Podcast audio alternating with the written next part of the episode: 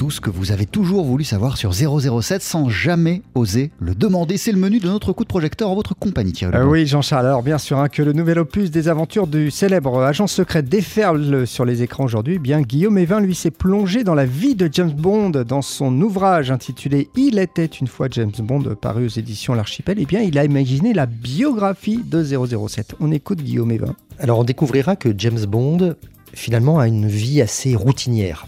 Et ça d'ailleurs ça le désespère puisque il ne vit que pour l'action, l'adrénaline que lui procurent ses missions à haut risque, mais tout au plus ne l'accapare-t-elle que deux ou trois fois par an. Le reste du temps, c'est travail de fonctionnaire au MI6, il va à Regent Street, euh, c'est des horaires de bureau, c'est kidnap pudding à la cantine, le soir il fréquente deux trois femmes mariées, et puis, effectivement, à 45 ans, euh, il, sait que tout cela s'arrêtera parce que la vie d'un double zéro est brève.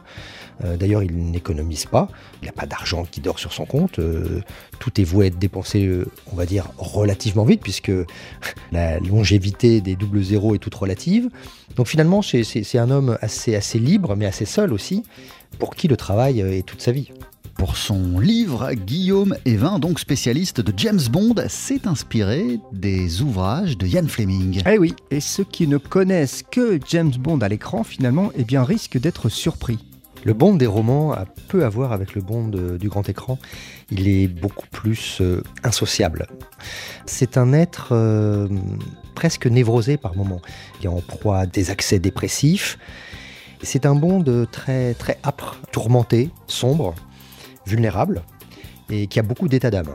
Mais évidemment, en parallèle, malgré tout, Ian Fleming lui a prêté quelques qualités, non des moindres. D'une part, euh, il est redoutable, efficace, et puis il a aussi un, charme, une aura de mystère qui fascine. À travers cette biographie, Thierry, on se rend compte que James Bond au cinéma a été formaté. Bah, c'est vrai que la littérature d'un côté et le 7e art de l'autre n'ont pas forcément les mêmes codes. Au début des années 60, les bons films inventent le film d'action moderne et il faut, il faut faire rêver.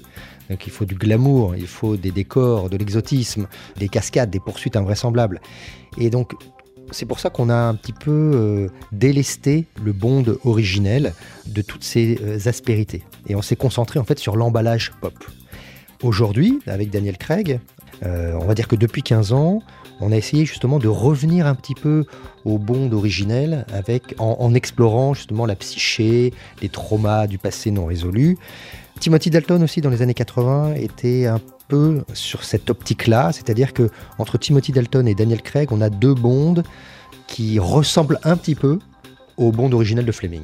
Ce livre passionnant, cette biographie de James Bond, donc ce livre Il était une fois James Bond, paru aux éditions de l'Archipel, c'est écrit par Guillaume Evin. Merci beaucoup Thierry Lebon et ça donne envie de revoir tous les James Bond, à commencer par le nouveau.